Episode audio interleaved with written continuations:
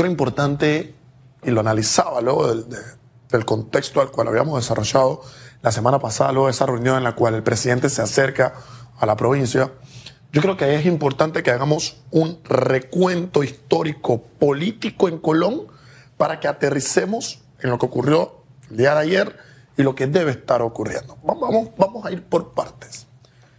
Hoy en Colón todo está mal. La educación, el trabajo, las calles, la infraestructura, las oportunidades, todo está mal. Pero hay un sopeso en el cual al parecer todo se lo queremos atribuir al PRD. Y el PRD, que no, al parecer no, no gozo del, del cariño del PRD, ¿no? Pero hay un tema importante. ¿eh? Si bien es cierto, yo no simpatizo con el PRD, mal podemos atribuirle todos los problemas que tenemos hoy al PRD. Por una razón. El PRD ha tomado, sin duda alguna, la explosión de lo que se viene acumulando en Colón quinquenio tras quinquenio. Luego entonces, efectivamente, la debacle social a la que estamos aterrizando el día de hoy es el fracaso electoral político, socioeconómico que hemos tenido en la provincia con el paso de los años. Es en la falta de, de, decencia y de cordura al tomar a nuestros gobernantes lo que nos tiene hoy como estamos. Y vamos a un punto clave. Sin duda alguna, uno cuando sale a votar cada cinco años, representantes, diputados, alcalde y presidente, si usted pone a una persona en un puesto público por cinco años, y esa persona por cinco años está cobrando plata de todos nuestros impuestos, porque nosotros le pagamos a todos estos políticos y a todos los gobernantes.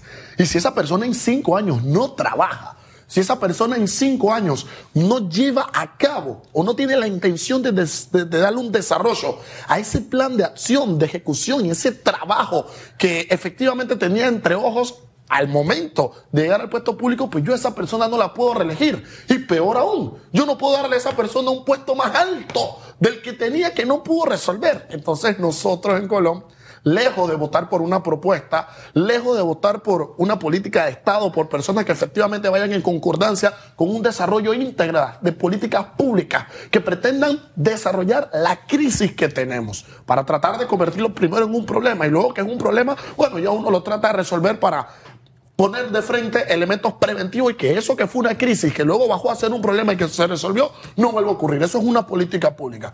Pero hoy tenemos el estallido total del fracaso que hemos tenido. Elecciones tras elecciones a elegir a mal, a los gobernantes. Entonces, antes de nosotros decir al gobierno actual, oye, mire, ustedes todo lo están haciendo mal, tenemos que ser sinceros y decir, ¿sabe qué? Nosotros hemos hecho malas elecciones.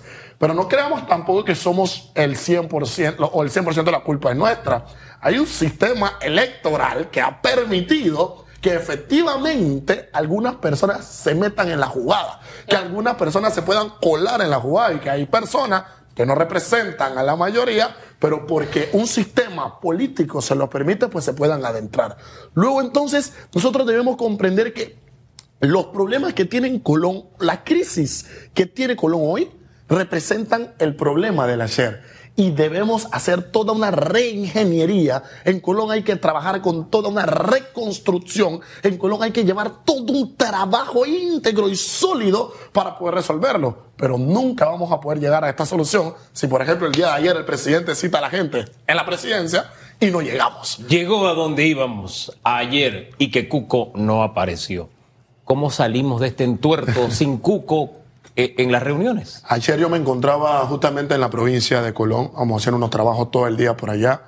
Eh, me, encontraba escuchando la radio todo el día y había unos representantes de Cuco hablando al respecto, donde ellos señalan que hay cinco puntos que técnicamente son los que ellos quieren resolver y que al parecer ya se desarrolló una propuesta entre, en esa mesa que se llevan a cabo los días jueves entre la empresa privada, entre Cuco y el gobierno. Al parecer ya hay una propuesta y ellos lo que quieren es que el presidente firme y dé cumplimiento a esa propuesta que ya se desarrolló. Esto me lleva a mí a una premisa.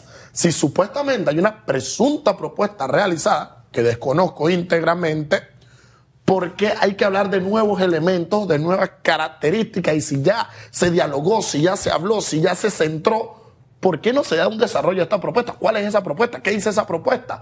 Mal quiero pensar que esto es una imposición donde Cuco dice, mire, esta es la propuesta de nosotros, esto es lo que usted debe firmar, porque eso no es negociación, eso no es diálogo, eso es imposición. Y usted no puede sentarse con el presidente y le va a decir al presidente, usted va a firmar esto, va a hacer esto y va a hacer lo otro. Uno requiere llegar a un punto de mediación, llegar a un punto donde todas las partes puedan hablar. Y discúlpenme, pero que el presidente lo cite en la presidencia que, él tenga que mover toda una agenda, porque al presidente hay que respetarlo. Y por ejemplo, ayer escuché a dirigentes de Cuco decir, al presidente le he perdido el respeto. Uno no le tiene que tener respeto a la persona. Nito Cortizo, perfecto. Pero esa investidura de primer mandatario, de presidente de la República, uno la debe de respetar. Máxime cuando, bueno, yo no voté por él, pero cuando la gran mayoría de panameños lo pusimos ahí, es el presidente de todos. No lo quisimos, algunos no lo votamos, pero bueno, es el que manda en eh, con las reglas y las condiciones presidencialistas y abusivas que nosotros tenemos. Pero Cuco, esa ausencia en el día de ayer, créanme que no le hace nada bien a ustedes,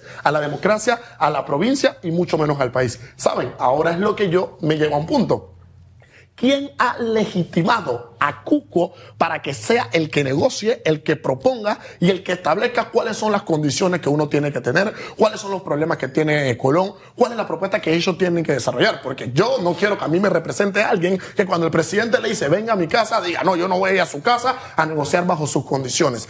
Uno debe comprender que no estamos hablando de la pelea de un grupito, no estamos hablando de los problemas de una familia, no estamos hablando de la necesidad de una persona, estamos hablando de que en Colón los muchachos no están yendo a las Estamos hablando de que en Colón la empresa privada está reventada, está golpeada, no hay empresa que viva. Estamos hablando que el problema que estamos tratando de solucionar en la calle cada día con estos cierres, con, con, estos elementos negativos que nada influye, se están agravando. Entonces, debemos pensar, en ocasiones, cuando una persona tiene una enfermedad y le busca una cura, esa cura termina siendo peor que la enfermedad inicial. Y lo que me, me golpea como colonense es que la supuesta cura que nos están vendiendo unos supuestos líderes y dirigentes que a mí no me representan nos está costando más que la real cura que nosotros requerimos. Y nosotros necesitamos que ya se le ponga el cascabel al gato, se sienten los dirigentes de Cuco, nos sentemos la, la, clase formada de Colón, se siente la empresa privada, se siente sin duda alguna el gobierno y que juntos,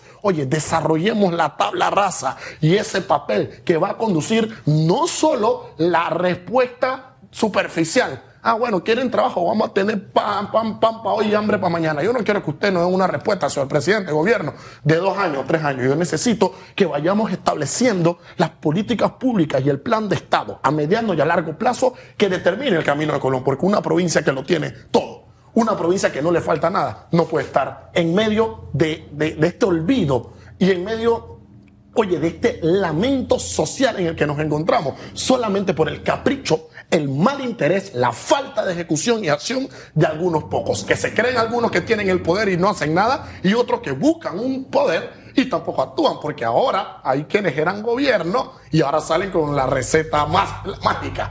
Oye, cuando usted estaba en el gobierno, usted no hizo nada, no venga ahora a estar diciendo que usted es líder y que usted es dirigente, si usted tuvo 5 o 10 años en el poder y tampoco trabajó. Luego entonces requerimos, oye, canalizar esfuerzos. Sabemos cuáles son los problemas, perfecto. Vamos a desarrollar los problemas, perfecto. No todos tenemos que tener protagonismo. Vamos a buscar a quien mejor sepa mediar, a quien mejor sepa hablar, vamos a sentarlo, vamos a darle la propuesta, que el gobierno traiga a su representante y todos escuchando. Vamos a ver, en un cabildo abierto, ¿a qué solución vamos a llegar? Punto a punto. Solución principal. ¿Cuál va a ser el método de acción? ¿Cuál es la fecha de cumpleaños? ¿Qué requerimos? ¿Cuál va a ser el impacto? Y allí mismo ir diseñando la política pública que tenemos. Nosotros tenemos representantes eh, gobernantes en Colón, en todos los estados, alcalde, en todas las estructuras, representantes y diputados que no están trabajando por el bien de nosotros. Y peor aún, seguimos religiendo a esas personas, seguimos poniendo a esa persona y si esa persona en 5 o 10 años no trabajó, ahora por más poder y por más cargo que le demos, no van a seguir trabajando. Hay que cambiar a ese núcleo que tenemos si queremos avanzar efectivamente. Decía ayer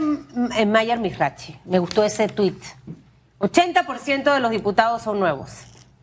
Y esta asamblea es igual o peor que la anterior. El problema no son los diputados, sino los votantes que los eligen y las comunidades que los crean. Entre líneas, cuando usted lee esto, porque a veces es fácil encontrar culpables, yo digo quiénes son los responsables.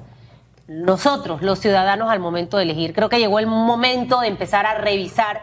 Ya no podemos hacer nada de lo que está en asamblea. Es correcto. O sea, es, es como dar vueltas en el mismo círculo. Ya, hay que esperar a que llegue el 2024.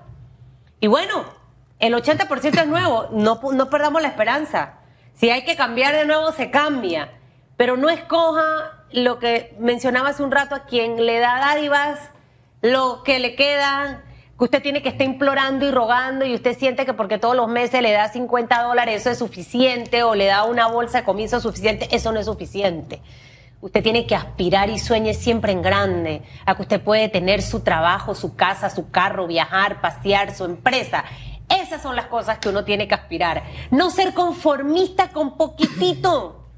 Aspire cosas grandes. Entonces, cuando los ciudadanos estamos empoderados y queremos cosas grandes, y al hablar de cosas grandes también es para el país, vamos a empezar a elegir mejor. No hagamos nuevamente lo mismo porque 80% de diputados nuevos y quizás si hacemos el ejercicio con juntas comunales y alcaldes va a ocurrir exactamente lo mismo. En Entonces, definitivo. ¿sabe? Es parte de la vida, nos equivocamos, pero está la oportunidad de volver a hacerlo mejor. ¿O no, Ian? En Y nada más no. Colón, porque nos hemos centrado a hablar de Colón. Por el estado en el que se encuentra. Pero el resto de el las país, provincias está exactamente igual. En la misma situación. Quizás en Chiriquí uno ve un movimiento diferente porque hay un liderazgo que viene de la empresa privada Como debe ser. eh, eh, para impulsar la provincia y es lo que debemos copiar en el En resto. definitiva.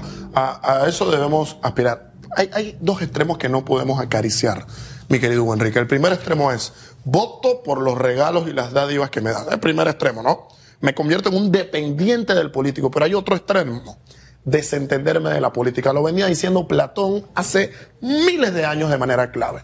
El precio de desentenderse de la política es ser gobernados por los peores hombres. A nosotros nos llegó el momento. La, la clase pensante, la clase formal, la clase que efectivamente puede enrumbar el país, se ha desentendido de la política. Algunos porque con- concebimos que en la empresa privada tenemos nuestro trabajito asegurado, pues bueno, no me interesa lo que pasa en la política. Todo lo que un gobernante haga, todo lo que los políticos hagan y dejen de hacer, incide directamente y de manera proporcional, sin duda alguna, en el mundo privado. Así que no podemos apoyarnos en ninguno de estos extremos en la medida en que ambos nos llevan a la perdición. Y hay un segundo punto el progreso, el avance y el futuro de nuestro país está de mano, está apoyado, está en un conjunto matrimonio con el avance de la empresa privada. La empresa privada busca una sola cosa, crecer. Y la empresa privada para crecer hace distintas inversiones. Cuando uno abre un local, uno pretende seguir abriendo más locales. Cuando uno tiene un negocio, quiere contratar más personas. Uno busca ese crecimiento como empresa. Para tener ese crecimiento, la empresa privada invierte, acumula capital. Pero de nada esto vale si en el país no existen las condiciones permitidas de parte del Estado, vamos de nuevo, para que la empresa privada pueda trabajar de la mejor manera. ¿Qué condiciones? Hablemos de tema de impuestos, hablemos de la burocracia que tienen las empresas para poder sacar un permiso. Hay que ir al municipio, ese permiso te tarda 300 días, porque la burocracia estatal te limita de qué? De poder tener un permiso que te permita abrir tu local hasta las 4 de la mañana, por poner un ejemplo. Entonces, nosotros requerimos disminuir la burocracia que existe en nuestro país, sin duda alguna, la burocracia que hay en y tenemos que permitir y darle a la empresa privada esos mecanismos mínimos necesarios y suficientes para que invierta, para que sea atractivo, para que el comercio internacional venga a poner la plata, porque vamos de nuevo, en el crecimiento del Estado no está la solución de, de los problemas. La solución de los problemas económicos de un país está cuando reconoce que quien mueve, que quien emplea, que quien desarrolla todos los canales económicos es la empresa privada y le da ese mecanismo alto y claro para que pueda desarrollarse y pueda meter el capital y hacer que este se mueva. Entonces, en la medida en la que empoderemos al ciudadano y empoderemos a la empresa privada, vamos a tener un crecimiento sólido y constante hacia esa o aquella visión de país que nosotros tenemos y necesitamos. Y hay una cosita que alguien me la recordó por ahí, también el sistema, porque si el diputado este nuevo salió con 10 mil votos de una base de 160 y algo, hay ese tema del cociente del residuo, ya no va a poder ser para estas elecciones, porque no lo hizo la reforma Eh, cu- electoral. co- Fracasado. Ahí no se dio eso. Pero bueno, gracias, Jan Ramos. De pasiones vivimos los seres humanos. Como siempre, un placer compartir con ustedes.